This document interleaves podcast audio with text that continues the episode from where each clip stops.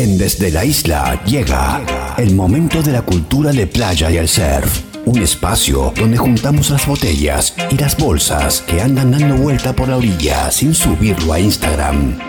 Porque sabemos que en un futuro todos tendremos nuestros 15 minutos de anonimato. Marley no inventó el surf.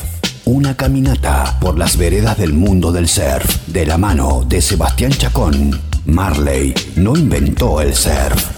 Y ojo, que está totalmente chequeado. Isleñas, isleños, salud y bienvenidos a un nuevo capítulo de Marley no inventó el surf. Mientras seguimos esperando que llegue la papeleta firmada desde la provincia y nos deje ir al agua, seguiremos recorriendo diferentes momentos históricos en el mundo del surfing. Bien, entonces, hoy vamos a dedicarnos a una persona clave en la historia de este arte del deslizamiento.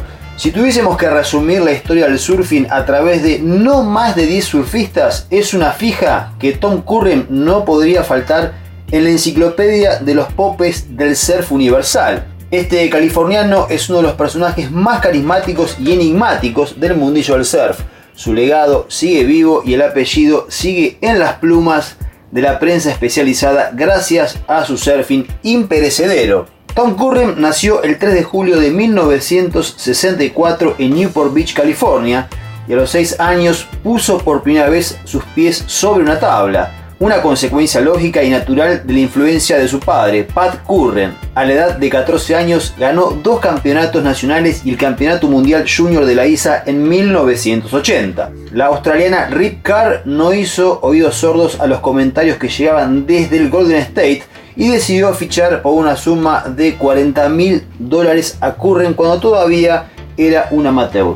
El olfato no falló y el maestro del estilo se convirtió en el primer surfista norteamericano en cortar la racha ganadora de los australianos. En 1985, el hijo de Pat se convirtió en el primer estadounidense en ganar el Tour de la ASP y un párrafo aparte merece la batalla con Oki, Mark Okilupo en Best Beach, fecha donde al comando de la Black Beauty, shapeada por All Merrick, demostró madera de campeón y encendió una de las rivalidades más clásicas en la historia del surf mundial. Al año siguiente repitió la hazaña y volvió a quedarse con el título después de batallar a lo largo de 21 eventos ¿sí? antes competían de verdad.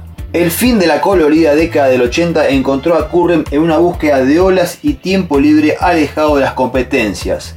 El resultado fue Rick The Search, una saga de videos en donde el Style Master aparecía en olas perfectas enfundado en neopren fluo y demostrando cómo marcar línea en cualquier tipo de ola.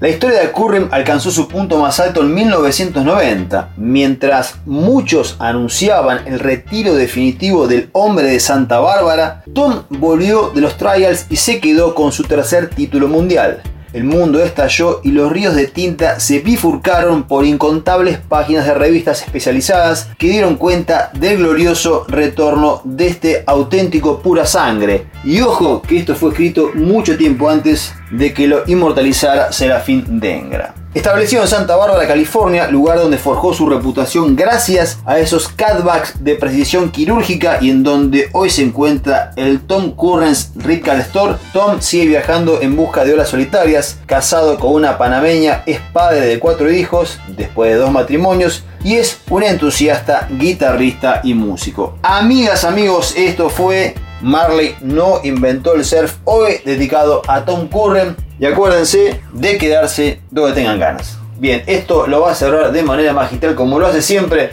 el doctor Juano Grassi. Juano, el cierre es todo suyo. Y cerramos este nuevo episodio de Marley no inventó el surf y desde ya muchas gracias a Seba Chaycon por la data surfística para este gran programa llamado Desde la Isla. Lo cerramos a lo grande con el señor Peter Tosh y la canción Johnny Be Good y una versión súper extendida para oídos y paladares exquisitos.